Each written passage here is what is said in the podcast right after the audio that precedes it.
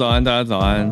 哈日早安，大家早安，欢迎大家来到今天十二月二十七号星期二的全球串联早安新闻。大家早，嗨！响应海外听友的敲碗，还有我们的全家广告来喽，来播放给大家听，所以这样全世界的听友都可以听得到，十五秒而已，大家珍惜一下。来，我们来听一下。同学，同学，你现在在听什么歌？我在听 Podcast，比音乐还好听。什么节目这么厉害？是浩尔跟小鹿的全球串联早安新闻，轻轻松松听国际新闻，推荐你也听听看，掌握世界大事完全免费。很短呢，真的很短呢。自己听的感觉怎么样？可是我想到我们有听友是全家的大夜班的店员，他就说他每隔一 一两分钟就会听到一次。希望这听了我们声音不会吐。在听到什么感觉哦？我觉得可以跟大家分享一下幕后录音的过程，就是因为我们一直想要一个广告感。就是，毕竟他描述这么短，嗯，然后希望可以吸取大家的注意力。但是我跟浩尔一聊天，就是知道整个人就放松，然后 就是很家常的聊天。所以我们大概试了几个不同的版本，最后才选到这个非常有那种元气啊、快速啊，然后想要就是语调上面比较丰富的这个版本。这样，没错。哎，那一天是什么情境啊？已经录到模糊了。那天。那一天哦，我想起来了，我们做完专访之后，做完专访之后留下来，赶快要啊，对对，对，我们有在面对面那天，对，那天是面对面录的，对对。对，对，我们就还试了几个不同的版本，超酷的啦，就是全家现在可以听到我们的声音了，已经已经播完了哦，已经播完了，这个档期结束了，过了，所以现在就是线上刚刚限定版，所以只有在我们 Podcast 刚刚才才有办法重播。我自己都还没有进到全家听过嘞，我也没有，真是的，时间过得太快了。对啊，你看今天、啊、我今天报开头的时候已经十二月二十七号了，你看看这个日子，真的。然后昨天我自己聊圣诞太开心了，但是我都没关系，你的周末过的是不是也很丰富？我周末我会我觉得可以跟大家分享几个点，嗯，是派得上用场的。就是呢，我周末对昨天跟小鹿我提了一下，就是。我周末做了三件事情，第一件事就是去看了《阿凡达》第二集《水之道》啊，我不会爆雷，请大家放心。第二件事就是第一次去了台南的奇美博物馆，第三件就是去了高雄，体验了惊喜制造的沉浸式作品，在高雄有两件。嗯，我觉得可以跟大家提一些很棒的点啊，《阿凡达》的点呢，就是它片长三小时多，所以请你看之前一定要记得倒空膀胱。那如果喜欢特效的话，一定要看；喜欢三 D 特效的话，更是要看。早一点订票，你选好你喜欢的影厅，然后你研究一下哪一个影厅的声音跟画面视觉的技术比较适合你，最好选一个好一点的位置。就因为要做三个多小时，所以完全就是一个提醒，技术性的提醒大家。那如果你觉得二零零九年的第一集离现在已经太久远的话，不妨在网络上找一些总结或回顾，我觉得也不错啊。需要看懂第一集才有办法连接第二集吗？其实不用，有的人都会问这个。其实真的不用哦。嗯，OK OK，可以视为一个独立的去看它。我，我为什么这么有把握呢？因为我跟我太太就对照组嘛，我有回顾第一集，她没有。对。但是两个人有一个人有回顾就好，但两个人都没回顾也 OK。好。嗯，看了就会有一点回复印象。我跟你们刚好反过来，老公他那个时候想要去看的时候，他要回顾，我就说就去看就好了，干嘛回顾啊？所以应该你们看了吗？我们没有，还没有。哦、最近真的是哦，记得记得倒空膀胱。好好好。然后呢，台南奇美博物馆的馆员是我们的听友，我非常非常的惊喜。耶耶，嗨嗨。嗯，我很喜欢，我很喜欢，我大推荐。就是因为它成立三十周年了。但我是第一次去，我就觉得哇，怎么可以盖的这么好？而且策展，我觉得因为很多收藏品都是西方艺术，但是有兼顾台湾人的口味，太好了。现场办的很多活动啊，就是可以让大家玩的很开心，就是有广场跳舞，这样大朋友小朋友都可以参加嘛。那室内又有乐团表演，就常安排这类型的。另外，奇美博物对奇美博物馆也是全世界最多小提琴收藏的博物馆。哦，看起来很浪漫。哎，小提琴它的制作超级复杂，可是看起来就很精良优美。对，这个这个很强。另外还有跟我们节目也有关系，就是信奇老师的小学同学在奇美博物馆负责小提琴维修。原来是这样，我就觉得哇，怎么那么强的这个连接？然后你看我们听友也在奇美，然后他很欢迎奇美，他欢迎他也欢迎你哦，他欢迎我跟你都可以再再访奇美博物馆。我一直都非常想去台南，说真的，嗯、就是那种气氛，然后节奏，然后食物，当然我。杀去大吃特吃，但我没有去过奇美博物馆，所以我真的很兴奋。这样很 很可以，很可以。好，最后一个小分享啦，就是我去了高雄的惊喜制造，体验了两个很特别的作品，一个叫《无光飞航》，对，Flight。那剧情呢是不能透露的，但是它的我觉得声音效果做的超级好。可是还蛮紧张刺激的，就如果有幽闭恐惧症啊，还有恐慌症或孕妇是不可以参加的。对，我听说那个会让你感觉到有一点不舒服，会哦，心理上，会心理会有一些心理跟体感上的，因为他的那个声音做的太好了.所以你体感会非常非常的真实，会体验一种很难在地球表面体验到的事情。是哦，嗯、很特别。它是从英国的一个制作团队。的作品，那直接搬到台湾来，而且在地化做的非常非常好，但是会有压迫感，就是了。我之前在国外，我有看到同一个作品，然后那个介绍的人他也说，就是是你要做好心理准备才有办法进去。但我没有想到台湾团队这么有心，就把呃整个作品直接引来台湾。嗯，那这个是会，我我觉得如果敢挑战一点心理刺激或者压迫感的朋友，可以试试看。那第二个是。嗯更加雅俗共赏，就是大家都 OK，只要十八岁以上的微醺列车哦。它的设定就是在一个欧洲的那种，嗯，我觉得木造的火车车厢里面发生的故事。嗯、那每个人都是沉浸式的体验，所以你会跟演员直接的互动，超级酷。这个我觉得现在看剧啊，或是看一个剧情，你呆呆坐在那边，其实已经。大家已经习以为常了。大家要是互动的感觉、开放的结局或不同的平行宇宙的多重的支线，我觉得这个真的很酷。然后，微醺列车是微醺大饭店的系列作品吧，算是相关作品，就也会喝到酒了，所以他要十八岁以上才可以参加啊。可是这个就不用担心什么恐慌症、幽闭恐惧症或。怀孕可以喝酒吗？我不知道，但是总之就是哦，你也不拿酒啦，就你可以参加整个演出内容，跟着沉浸式，但是可以也不可以不拿酒了。你还记得我们一起去看微醺饭店的时候吗？嗯嗯嗯，记得啊。感觉好久以前喽，一转眼，一转眼，的，真的，今年就要过了，是今年啦，是今年，是我们今年去的吗？是今年，是今年。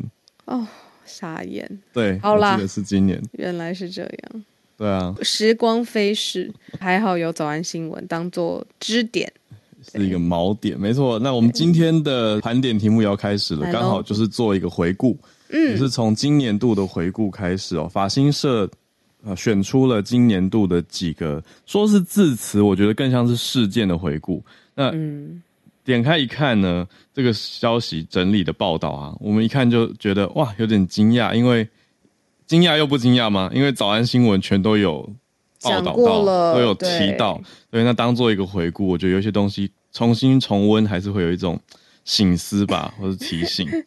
有有有有一个有一个，我们稍微擦边，我们没有讲的这么细，让我看到时候觉得有点趣味，待会可以跟大家说一下。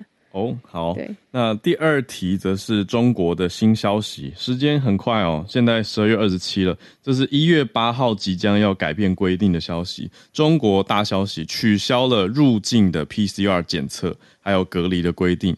除此之外呢，还把武汉肺炎也要改名字了。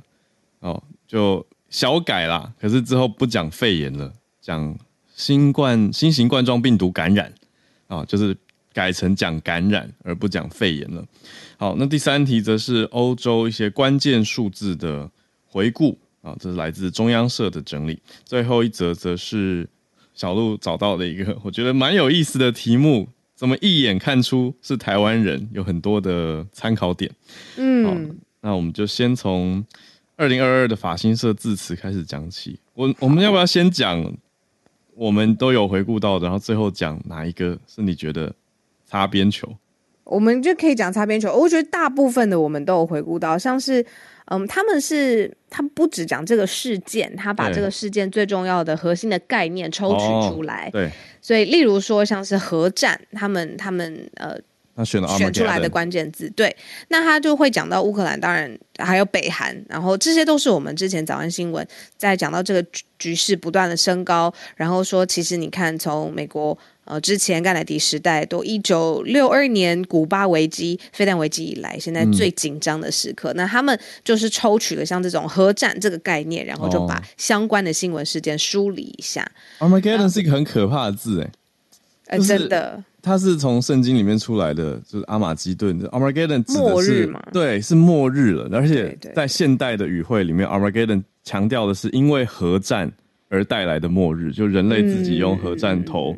把人类从地球上消灭，对，对，对，对，很恐怖的画面，对，所以他提取出他们选出来很重的一个字，那就是因为乌俄战争爆发，还有北韩的一些试射，嗯，呃、应该说二零一七年以来，二零二二第一次发出了这种核测试嘛，核试验，嗯。嗯，所以提取出这个概念。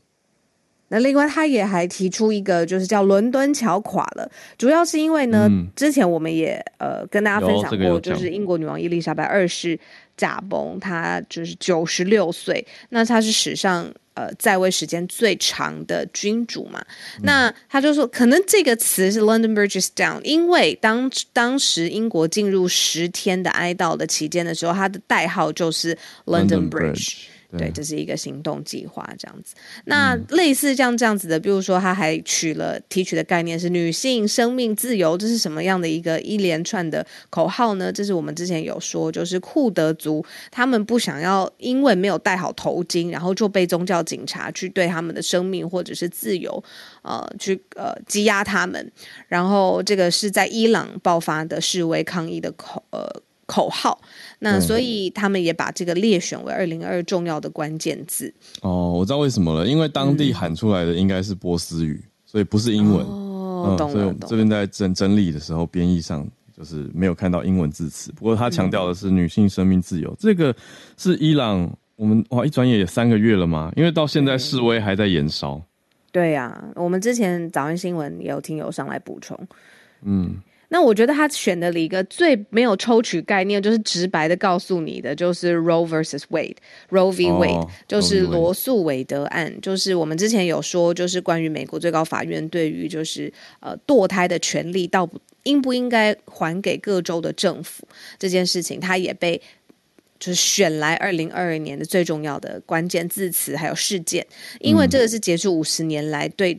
针对堕胎的宪法保障嘛，那等于说他把这个权利还给各州政府去决定，嗯、同时也立刻在美国很多的州爆发抗议，所以他也被选进来。对，Roe v. Wade，我现在过了美国其中选举嘛，嗯、我们回头看就发现支持堕胎权的很多候选人都选赢了。嗯、对，没错。对啊，那我觉得最最我们刚刚说有点擦边球，我觉得有点有趣的，可能当事人会觉得没有那么有趣，但是我作为一个读者，这个我看到他把这个字词选成生菜保鲜期，然后是跟什么连接呢？我觉得很有趣，说是呃英国前首相特拉斯，他真的已经是前首相了，嗯，那就被挖苦说他的在位的时间大概是一个生菜的保鲜期。这个法新社怎么什么时候也变成这种路线了？对啊，有点就是恶趣味。然后说，因为他整个最后是四十四天他就下台了嘛，嗯、然后还很多政界跟预算案的什么问题，其实遭到很多的炮轰。那他的这个在位期间就是一颗生菜的保鲜期。我的想法是，呃，生菜可以有四十四天这么长吗？哦、因为我们去日本回来一趟，然后发现冰箱生菜还蛮好的、欸 那表示天气够冷就哦，温度够低就可以。英国比较冷，够保鲜，所以英国的生菜可以放比较久。但我刚刚怪错人了，我刚刚讲发型社，但其实这是发型社整理《经济学人》的挖苦。是《经济学人》，所以《经济学人》什么时候也有？《经济学人》有，《经济学人》很爱挖苦，真的。一直英国人吗，他们一直很多英式的挖苦，在在藏在文笔里面。对，嗯，哇，最后嗯，还有几个，对，就几个了。嗯，我觉得可以快速讲一下，对，白纸运动嘛，就这个一定有。还有罐头番茄汁，大家脑海中有没有这个那个叫呃 The Oil Company 这个石油化石公司去，应该说环保抗议，但是去泼洒艺术作品的这个画面，大家应该还有印象。那最后还有什么呢？蓝勾勾吧，Twitter 的蓝勾勾，就是 Twitter 易主事件也是讲了很久。最后是 COP Twenty Seven 里面讲到的 Loss and Damage，嗯，损失与损害这个新的哦，这个我们有讲过很多了，对对，对，这个新的专款设立出来，虽然也有人批评说，嗯，有历史意义有余，但是效果或是野心可能不足等等，但是这总之是今年度新的创设。嗯，所以这些都是我们刚刚整理到的关键字。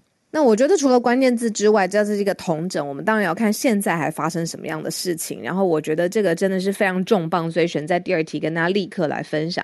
嗯，就是呢，中国一月八号取消入境隔离还有核酸检测了，所以一月八号入境中国再也不需要大范围的全员的核酸检测还有集中隔离等措施，现在已经取消了。重点是呢，就是对于 COVID-19 在这个中国里面的法规或者是。归类上面，现在呢，媒体是报道说，它从一个乙类甲管，就是甲乙丙丁的乙，然后类别的类，呃，管理的管，乙类甲管调整为乙类乙管，那什么意思呢？如果不看这个名词的话，就是其实是对它的这个。控制跟监控其实是对慢慢的放宽当中。嗯嗯嗯、那当然，一月八号开始取消入境隔离跟核酸检测也是其中一个。那重点就是他们还把它改成一个名字了，就是说，嗯、呃，我们之前不是有很多新冠肺炎，对，新冠肺炎，嗯、最早之前也有不是很好，武汉肺炎不是很对啊，不是很政治正确的，可能当地会觉得吧，对不对？呵呵。你真的是我完全理解，对啊。那现在就是他们取消这些限制，然后反正他实施乙类乙管啊，就是把它呃放在一个比较宽松的态度里面在做事情，这样子。对，现在就改名了，就是新型冠状病毒感染，就是刚讲的肺炎改成感染，嗯，就就改名就是了，嗯。哦，但同时我也看到，应该说很难不注意到的是。北京的医院现在很辛苦，医疗超载，非常的爆满。那另外，对啊，很沉重哦。那上海也是医疗量能看起来非常吃紧，因为疫情开始扩散到年长者的时候，发现北京这边有一些医生就说，很多病人都没有打疫苗。嗯，那从平均的住院年龄从四十几岁，根据这个来佛士医院的医生观察，嗯、说四十几岁现在平均来到七十岁。嗯嗯，所以就很明显的呈现出说，你说疫苗跟治疗还是有很明显的差距。那很多医院的那个 Paxlovid 好像都快要用完了，就是辉瑞的这个药，所以他们也很积极的。他们很说，根据这个受采访的医生啦，他是说很谨慎的在开药，但是还是需要补充这些库存。对啊，所以就同时看到。一月八号开始会放宽入境的消息，但是同时也看到了医疗量能的压力。对啊，哎对，我们可以对照一下，就是说一月八号之后就不用做的事情，那现在要做是什么呢？就是现在的中国的防疫政策是，你到中国话，你要在一个政府指定的隔离点集中隔离五天。然后五天还没完哦，五天结束之后，你要自己返返家居家隔离三天，所以最基本就是八天时间就是没有了。现在入境中国的话，但这个举措呢，一月八号之后就会 lift，就是会结束了，就是不用再这样了。那就是为了，比如说他们已经有说，就希望是逐步恢复公民出境旅游，那同时也要取消国际客运航班的数量管控的措施，然后让外籍人士来台有更呃。简便的、轻松的拿到签证啊，或是入境的方法，这个就是现在中国宣布取消入境隔离。嗯，对，还有取消一些其他的管制，比如说叫做五个一，就是本来座位啊、航班人数控管有限制，还有说搭飞机的时候一定要戴口罩，这些都概念上会取消，但我觉得实际上可能大家还是会小心起见，还是会戴口罩吧。那另外也会安排说复工啊、恢复生产啊、商务、留学、探亲、团聚这些外籍人士可以回到中国的安排，让签证更便利等等。还有说从水路、陆路的口岸客运出入境有秩序的回复中国公民出境旅游等等，这些都是想要开始开放的状态。所以还有很多相关联的措施，什么提高老年人疫苗接种率等等，嗯，非常多。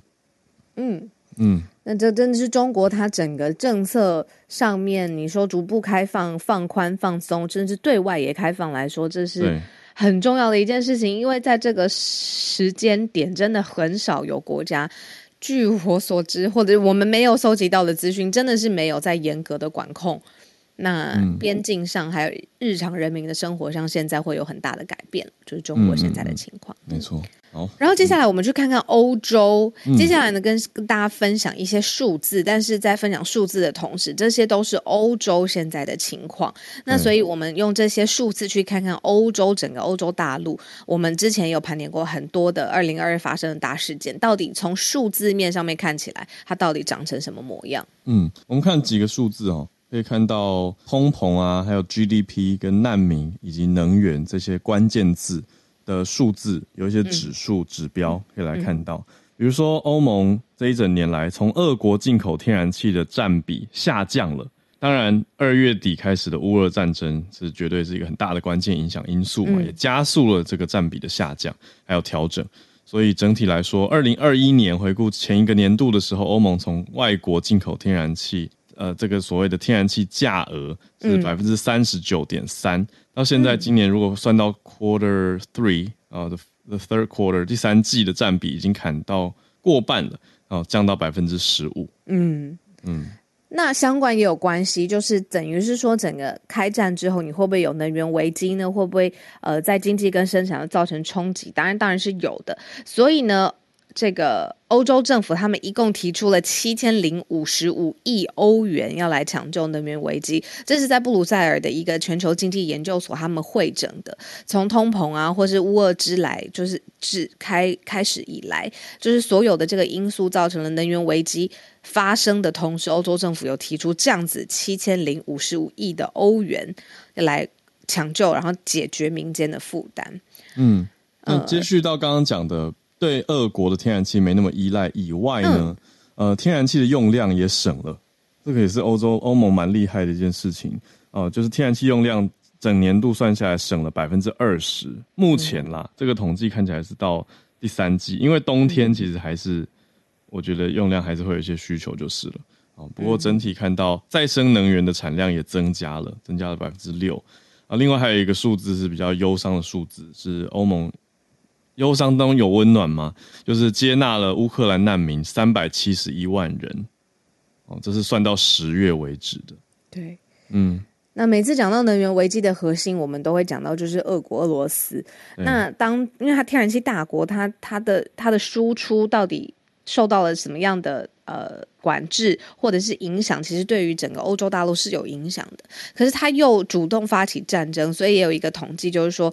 其实这一整年来对俄的制裁，不论是冻结俄国的富豪，或是他的官员、海外的财产，或者是你去在他的这个全面禁止俄国石油的进口等等的，其实全世界已经对俄罗斯制裁了九轮的经济措施了，嗯、就是不只是一次单点或者是一次的发布，是九次九轮的经济制裁对于俄罗斯，但是现在呃战争还是持续的发生当中。嗯，最后。刚刚开题有讲到了通膨，全年欧盟的通膨率是达到百分之九点三，这个当然还是破纪录的高了。嗯呃，那预估明年会比较好一点，预估明年的通膨率是百分之七。那整体这个是欧盟的通膨率，那欧元区是百分之六点一，但还是历史高点。嗯嗯嗯嗯嗯。好，那我们最后轻松一点的题目。请问要怎么一眼认出台湾人？不是听到一开口就知道了吗？还是那个是一耳？你讲的是一眼？对，是一眼。然后我觉得这题目很容易。哎，现在大家已经不太用 PPT 了，因为我在发现大家都是 Dcard 上面比较多这样子，或者是哦，就脸书或非呃 i Instagram 上面来就是回复这样子。但我还是在 PPT 上面看到这一篇呐、啊，所以、嗯、所以跟大家来分享一下。我认这是有前后脉络的。你在日本的时候，你有没有觉得台湾人很多？有哎、欸，我在日本的时候也觉得，哎、欸，好像蛮容易，就隔壁桌或者是走在路上听得到亲切的台湾的声音。但我是用听的啊，因为我用看的，你说要我用看的，我其实很有些看不出来。哦，然后呢，就有人会觉得说，如果不听用看的可不可以？然后他就把这个文章或者这个疑问，就是丢到大的论坛上，就说如何不论你在台湾或在海外，好了，随便人群当中一眼看出，哎，你就是来自台湾。结果没想到有很多意外跟创意的答复，可以给大家分享一下。他们列出台湾人呢最爱穿的三个单品，你看有这个三个单品呢，你就觉得这一定就是台湾来的台湾人。哦，真的那么准吗？说来听听。羽绒外套有没有？这个有台湾人限定吗？这个不是很多人好像蛮爱穿的，不是很多人都爱穿吗？好，那再加上爱戴黑框眼镜，婆婆妈妈都一定要穿桃红色或大红色，一定要我的。我的都是桃红色，我告诉你，很亮很亮，就是要气色很好，亮亮亮红。羽绒外套一球一球的有没有？然后黑框眼镜，你觉得有吗？台湾人爱戴黑框眼镜吗？这个好像蛮多的。我跟你讲，我觉得最多的是我看到噗嗤笑出来，是他们觉得台湾人很喜欢用保温瓶。有吗？我觉得好好笑。有哎、欸，我所有的妈妈阿姨辈，就是他们出门一定要把热烫烫的茶或者是水装满保温瓶，他们才要出发。就是很会养生啦，就是要保暖这样子。对啊，所以那种搭配组合，穿羽绒外套加戴眼镜，或是穿羽绒外套的那个这个加帆布鞋，然后运动背包加保温瓶，哇，这个他们认出来。他就是网络上面归结，就是说这个就是在国外一眼看出台湾人。可是我跟你说，我觉得这个只有骚到痒处，需要大家就是帮我们把这个答案变齐备，看看大家在想说，哎，在国外怎么一眼就认出来，这一定是一定是台湾人。哦，我我看到你你讲的这一篇，还有人说对比啊，对比，就是我刚才有点不服气嘛，我就想说，日韩不是也会穿羽绒外套，他们就说日韩大多都穿长大衣比较多。台湾比较多羽绒外套，我觉得跟天气有很大的关系啦。就是因为日韩的的冬天，特别你说从秋天开始就有一些那种长大衣、风衣。我走在东京街头，我是觉得日本男生风衣真的蛮多的，就是那种上班族风衣，就比起台湾。可是台湾平常里面可能就一个西装，那冬天比较冷，业务就是外面套个羽绒。这样就好啦。对啊，一定要。然后业务都会就是在脱那个羽绒外套，因为要坐下来开会的时候，就有那个沙沙的声音，嗯、就好像是一个就是业务起手式，有没有？我真的有这个。对啊，我要开始了，我们开始来谈了。对对，对啊，这真的保温瓶真的有了，浩尔，我跟你说，因为我从小到大就是在这保温瓶堆当中产生，然后一回家就傻眼说啊，柜子里面怎么那么多个保温瓶？这样哦，这个倒是我觉得台湾人的柜子一打开都很多保温杯。送你啊，就是各式各样的活动，呃、或者是你自己哎、欸，我们保温杯是可以有专卖店店面这样子去卖它的。可以可以，对、啊，这个应该有。看到大家留言，也有人留言说他没有羽绒外套。你看哦，有人说韩国穿的是长羽绒，就是比较长版的那种羽绒外套。对，是是有画面有画面是有画面画面。对，哎、欸，我们这次去韩国的时候，真的是路上的人很会穿搭哎、欸。怎么说？就是像你讲，它的单品色系配色，然后会有一个没有到走秀这么夸张，但就觉得哎，这个是有 style 搭配过的造型，搭配过出来的，对啊。然后我就是在旁边，我就是在旁边桃红色的羽绒衣不能很潮吗？骄傲，我们就是羽绒加 黑框加保温杯的潮，怎么样？怎么样？对。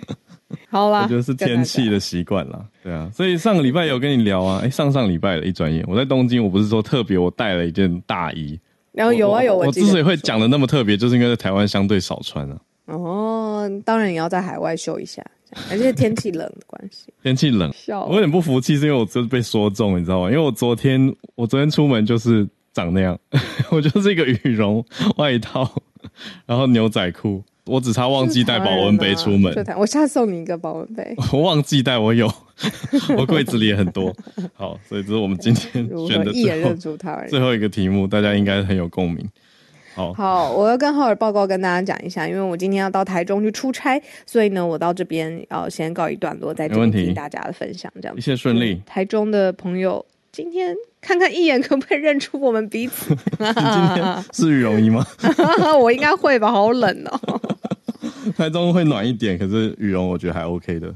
好，好，right. 一切顺利，谢谢。我们就来进全球串联的时间，八点三十三分，欢迎各位听友，如果有想要分享的消息跟关注的情势，都可以来跟大家举手分享喽。我已经看到几位听友举手了。昨天还有一个听友问我，特别问我，我们生活中是会有比较多工作来往跟交集的，他就问我说：“浩尔，你们那个每天真的是大家当场举手？”我说：“对，真的是。只有在很少的情况，比如说出版社合作啊，有时候会邀请呃先安排好来宾，或者是我们每个礼拜三的早科学的时间嘛，像明天也会有早科学。”不过也跟大家讲一下，明天就交给小鹿了，还有 Sinead，因为我明天不在，会再跟大家讲我去哪。来，已经邀请了几位热血的听友，真的就是感谢大家每天的这个选题跟关注，邀请大家上来。那我们先从 Vegas 开始讲起吧。我们上次有来分享的赌城李长博 Charles，Hello，李长博，早安。Hello，Hello，早安，哎，小鹿早安，圣诞快乐，各位，哎，圣诞快乐，圣诞。那个昨天看阿令的演唱会看得很爽，所以今天上个来跟大家。阿令昨天他是选圣诞节在 Vegas 演出哦。对，因为今年的圣诞，尤其今年下半年档期非常妙，几乎所有台湾很多的艺人都跑过来了。十一月先是五月天，然后再来是伍思凯，然后十二月这两天哦，二十四号、二十五号周末两天哦。杨宗纬、阿妹、阿令，哇哇哇，也太满了吧！让让大家来得及买票，只能选喜欢的。所以跟塞爆啊！台湾台湾人或讲中文的人从洛杉矶跑过来一堆呀、啊，一定的，一定的。然后我们这边就看得很爽，然后甚至你一月份还有林俊杰跟王力宏的同也是卡在同一天，二一月二十八号。OK，然后二月中、嗯、哈林、庾澄庆在南加州帕强卡大赌场。你说什么大赌场？这是一个场地吗？大大庄家赌场，他们翻成大庄家，在在南州，在南加州的印第安保留区大赌场里面办演唱会。对，那呃，我要分享的新闻就是说，其实我不知道各位有没有想过一个问题：你在美国的赌场开演唱会，跟你在台湾开演唱会是不同的概念。我很没概念的，因为没有去过 Vegas，请说跟大家分享。因为在台湾开演唱会，跟你买票的这些观众都是你的歌迷。对啊，对，可是在美国未必哦。啊，会有路人在美国，因为你想想看，你去问问看，现场在座应该是很多住在美国的人，他们有去看过演唱会就知道，在美国办演唱会的场地很多百分之七八十都在赌场里面办的。嗯，那有什么特别吗？第一个，赌场尤其是 Vegas，它有所有全世界第一流的设备，说他们来选择来 Vegas 办演唱会是没有错的，因为赌场因为那个音响效果应该很好。第二个问题就是赌场要靠他们吸引客人过来玩。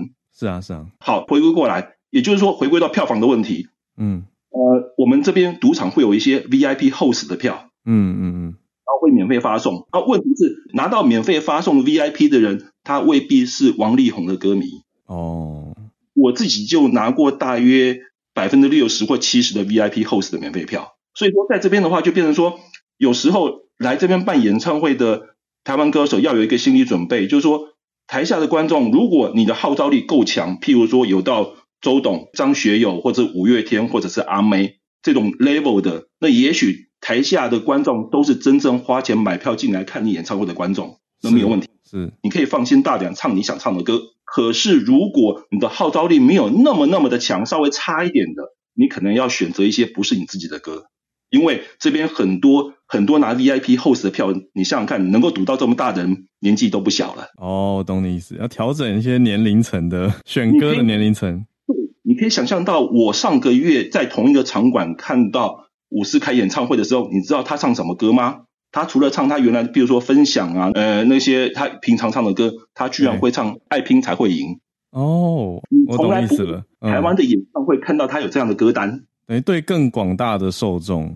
对，因为我们这边的一些观众，他可能离开台湾三十年、四十年了，他跟台湾的流行音乐已经脱节了。嗯嗯嗯。所以说，你要针对这些观众，要唱他们引起共鸣的歌。嗯，反过来说，像这一次阿丽的演唱会，为什么他一开始唱一些快歌的时候，或是比较新的歌的时候，台下的观众很高兴，但是不见得很有反应。等到他唱一些他十年前或刚出道的歌，就经典歌曲的时候，对，台下观众都会唱了。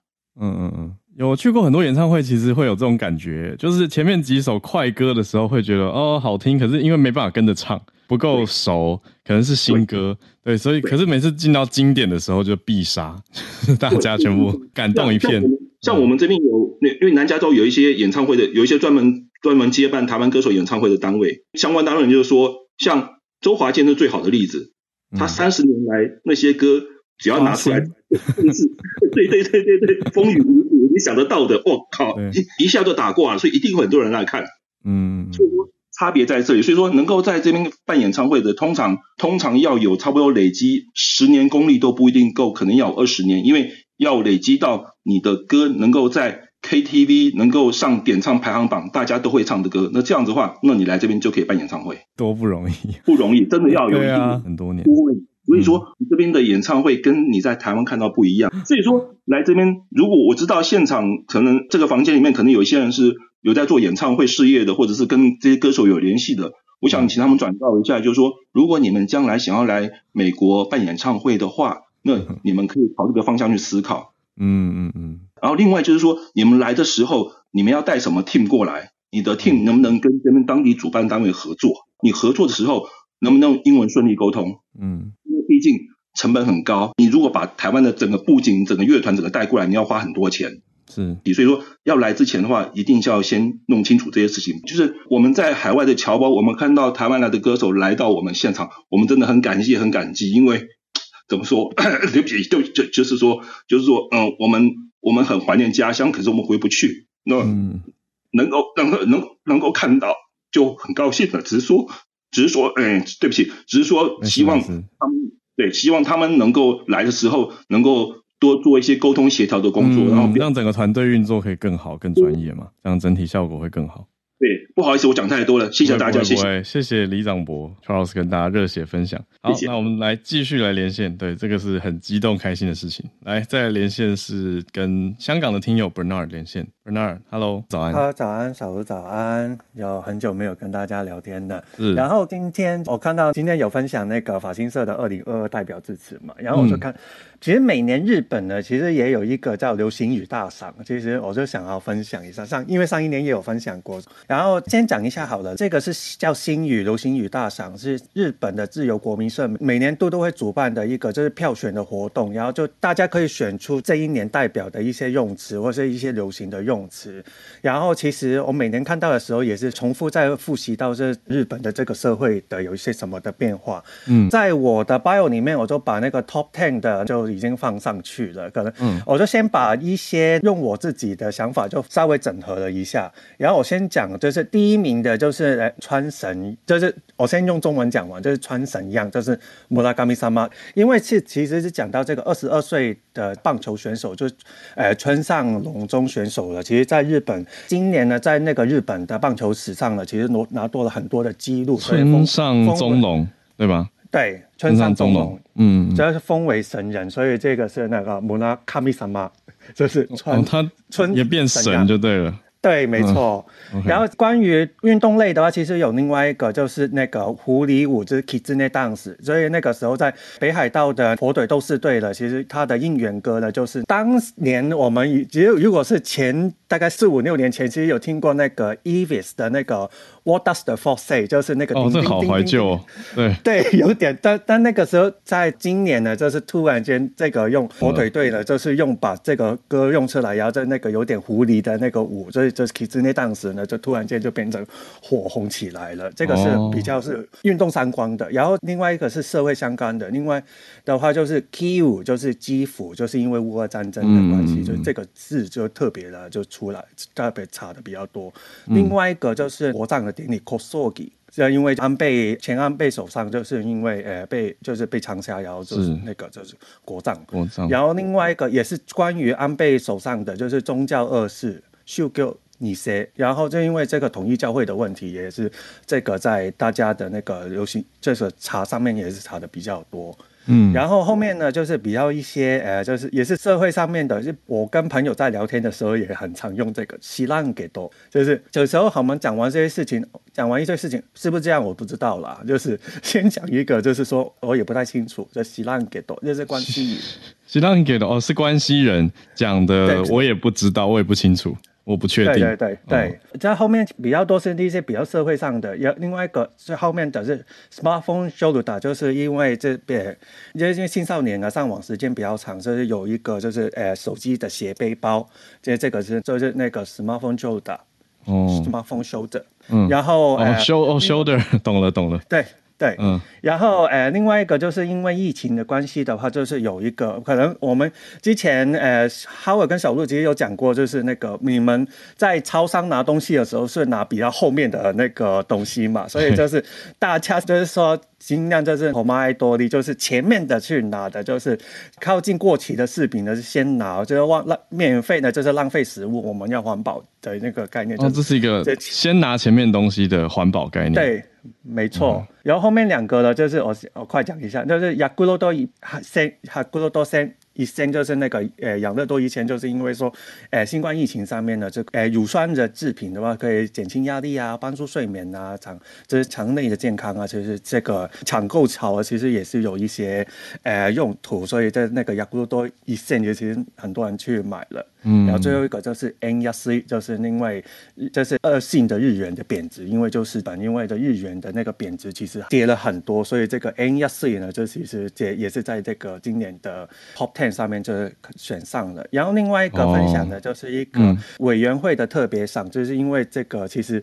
我自己也很喜欢看那个甲子园的比赛，因为其实真的是很热血。嗯、然后你就看到高中学生们的辛苦了三年，然后去参加甲子园，就是这个代表一切青春的一个运动。然后其实这一句的青春的是个个密集的，其实这个我这样讲完，就是青春是很密集的。其实讲到说，今甲子园的冠军就是仙台的育英学院的教练呢，其实讲到说，因为这一年因为 COVID 的关系，其实会把这些选手的青春是跟疫情共同度过的，所以就是密接，就是一密接，所以因为是很紧密的，这跟疫情很紧密的，所以其实跟一个是很安慰，就是选手们其实你们辛苦了，就是很透过了这一次的疫情的关系，也是那个很努力的，然后就把要拿到冠军的，其实一个是很温馨的话语，所以这是、哦、特别。对对对，所以今年的那个流星雨大赏的头十名的嗯的那个分享，谢谢 Bernard。所以继去年我记得是大谷翔平的真正二刀流嘛，是大奖。那今年又是棒球，今年是穆拉卡米萨玛，就是村上宗隆变村神，因为刚好同音选到这个字。谢谢 Bernard。啊，接着日本的流星雨大赏，再来跟林氏璧孔医师连线，很适合。看看看，医师今天分享的是比较偏向是防疫相关的新变化呢，还是旅游方面的？医师早安，嘿，大家早安，我今天是孔医师。好，那个，呃，我比较详细针对中国的疫情，昨天晚上录了一个小时哈，早上大家有兴趣详细的可以去听早上刚刚上传的 podcast，嗯，或是去看我的 replay，听我的 replay。嗯、那可是我现在想讲一个是。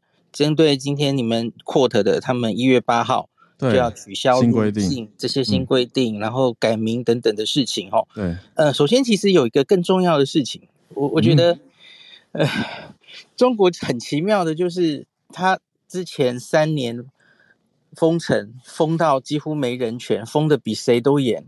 是，那现在开始开放，哈，这个这个已经不是用软着陆、硬着陆形容，是脸直接。磨在地上就硬着地，这样摔得粉身碎骨哦。我觉得真的有点太可怕了哦。那开的比谁都快，嗯。然后跟旅游有关的，就是我已经跟大家讲了两三个月了哦。现在是去日本旅游的黄金时期，嗯。中国旅客可能搞不好连有已经有人在说，可能这个过年就会看到中国旅客被放出来了。大家动作要再快一点了哦。好，然后另外就是呃。这几天其实消息都变动的非常快。嗯，那一十二月二十二号有一个听说是中国内部内部的通报，他们自己的评估，嗯，当然这绝对不是准确的，我们也不是很确定他是怎么生出这些数字的哈。可是他们评估进入十二月的二十天，全中国近二点五亿人感染，这个他们应该是用推估的哦，因为早就不做核酸了嘛，嗯，所以他一定是从。各种各种迹象，然后去推估的哦。嗯，那二点四八亿大概就是全中国总人数的十七点五六。我不知道这个数字是对是错哦。那可是，假如它在这么短时间内已经接近两成了哦，呃，也许到大概三成四成左右的时候，那个整个就会比较趋缓下来，因为他们现在真的是几乎整个平躺，没有在做任何事情这样子哦。嗯，然后另外是。呃，就因为被各界批评，那个他们中国卫健委每天公布的那个数字根本是不可信的，跟现实观察到的实在是太脱节了哈。嗯，就是进入十二月以来，他们通报因为新冠而死的人数应该不到十个吧？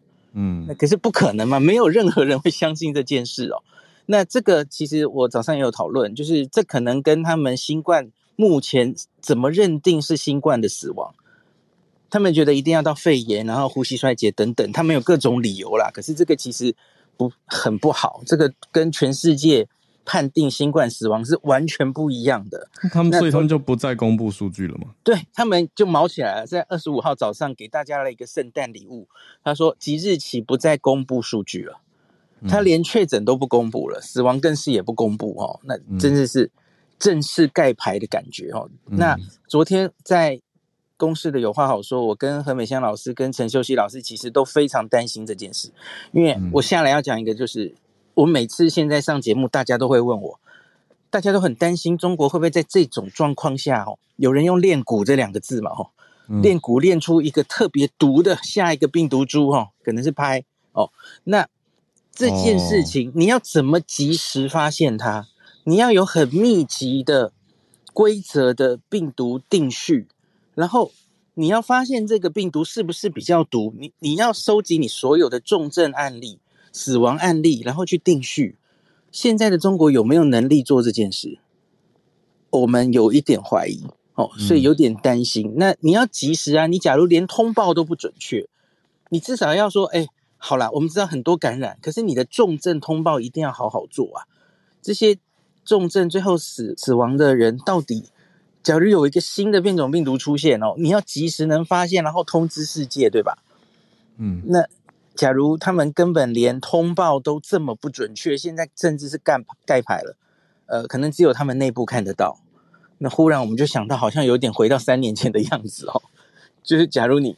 真的发生了一个拍病毒，然后全世界都到最后一刻才知道哦，这是多么令人担心的事情哦。嗯，那最后讲一下改名的事情，这个改名其实也是很，我自己是觉得莫名其妙。大家有没有注意到？我从去年开始在这里分享，我几乎不讲新冠肺炎的。嗯，大家有没有发现这件事？因为我从头就觉得这个名字是 nonsense，这个新冠病毒感染。它只有部分的人会重症，严重到去肺啊，所以你怎么会把它叫成新冠肺炎呢？这个本来名字从头就不对，这是中国开始的，它一开始叫武汉肺炎嘛，哦，对，可是它明明就不是只会造成肺炎的病，你其实会让人误导的。那这件事情西方很快就改正了，因为 WHO 就把它命名为 COVID-19 啊，COVID-19 是什么？Coronary 呃 virus disease。嗯，然后二零一九，二零一九冠状病毒疾病，它早就没有肺炎这两个字在里面了哦。嗯，可是你看，两岸都还是用新冠肺炎称称之它哈，严重性感染性肺炎，这个肺炎早就应该拿掉了。特别是现在进到奥密克戎之后，它其实重症进到肺的几率很低嘛哈。嗯，好，这个很低，很低。还是有一定的比例嘛，哦，那我今天最后讲一件事，因为我发现在社群里有人在担心这件事，嗯，就是中国有一个词叫做“白肺”啊，我不知道大家有没有看过？就是白色的肺，嗯，就说，哎，这个，呃，他他的谁谁谁，不是说这个奥密克戎都是轻症吗？哎，可是怎么还是白肺了，重症了这样子哦？是肺部纤维化的意思吗？呃，不是，不是，我去研究了，那个、嗯、那个白肺。单纯就是指哦，你在这个 X 光上、影像上看到肺原来都是空气嘛，看起来应该都是黑黑的，哎、嗯欸，可是看起来就整个都白掉了。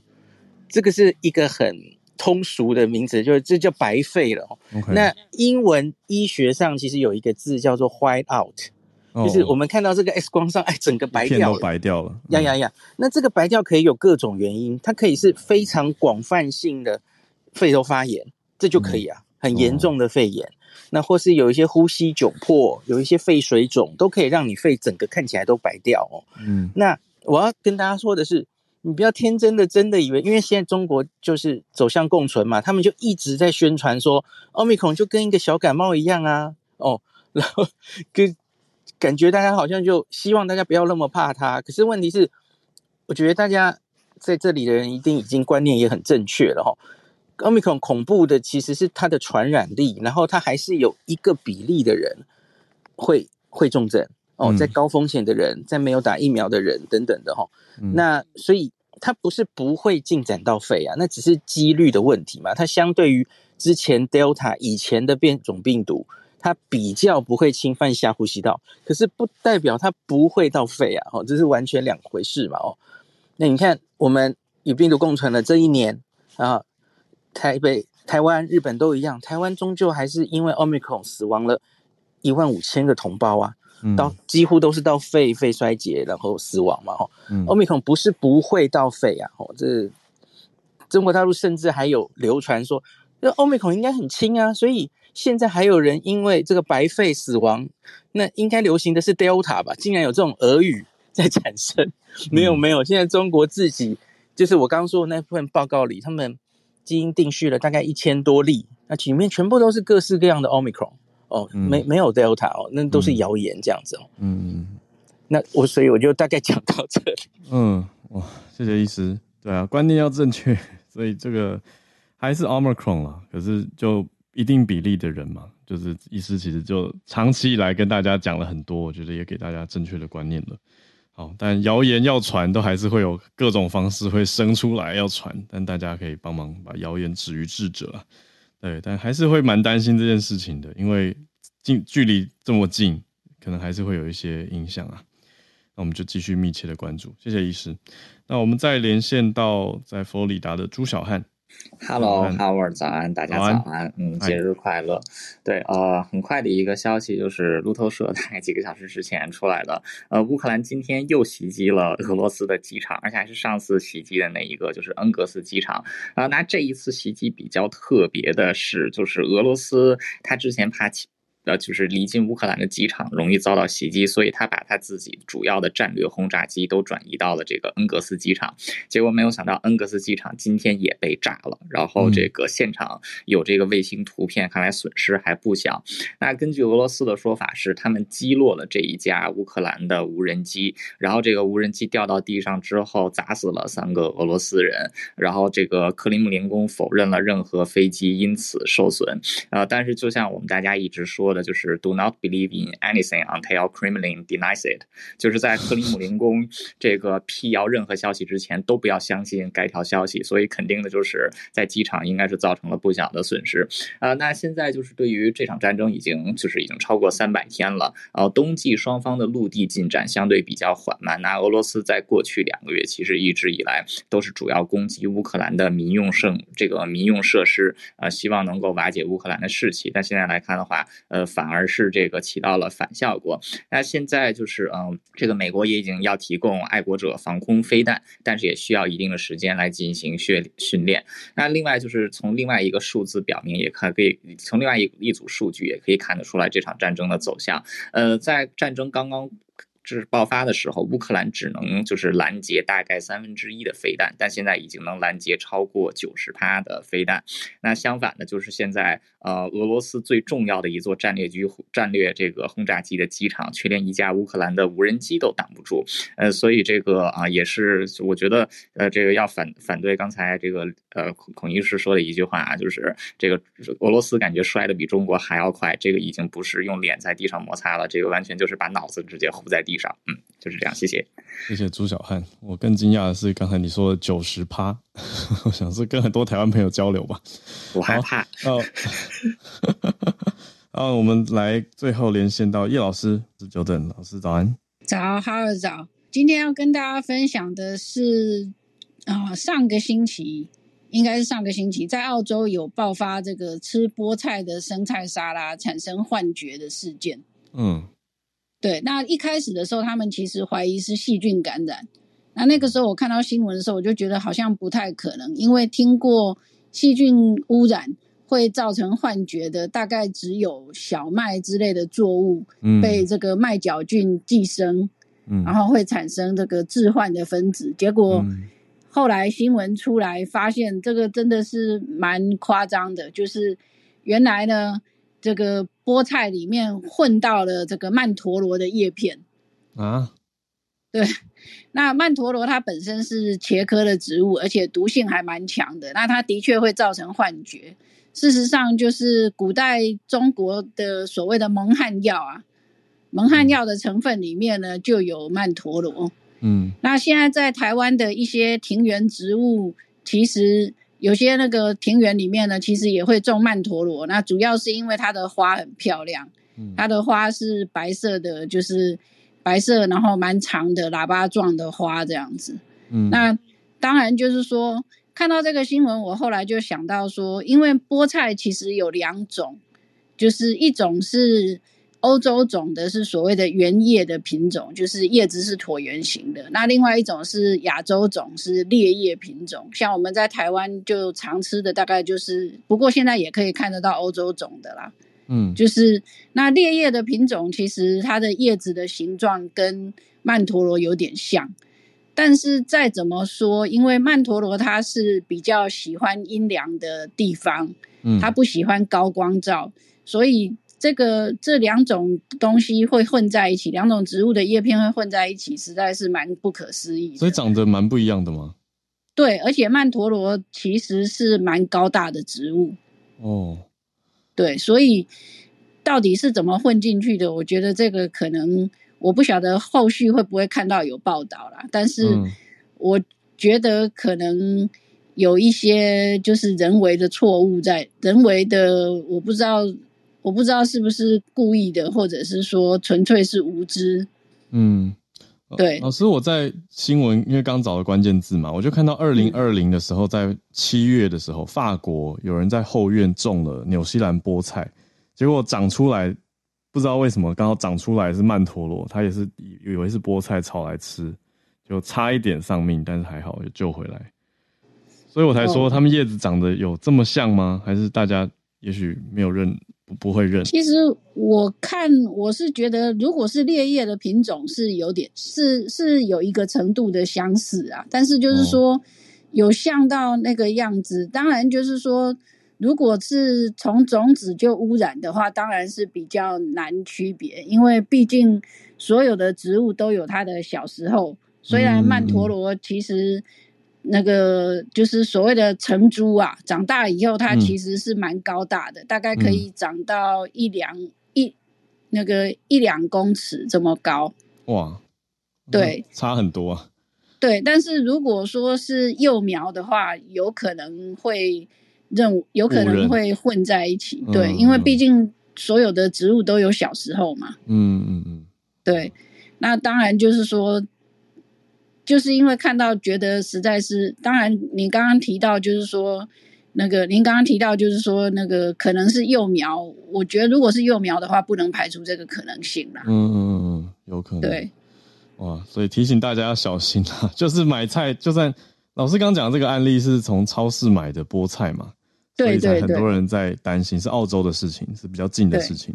对，对，所以就算超市买的，还是洗叶菜的时候要小心一点，稍微看一下吧。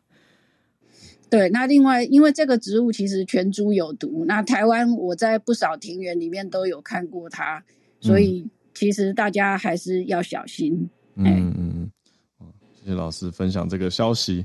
哇，好，那今天的串联非常精彩，感谢各位从我们赌城一路到 Bernard 香港这边来关注日本，还有孔医师关注了中国的政策、防疫政策的变化跟现在疫情的走势。呃，叶老师。还有，谢谢大家今天精彩的串联，还有刚刚朱小汉。那我们明天早上会交给小鹿，还有 SMC 早科学的时间，我礼拜四就会再回来了。大家拜拜。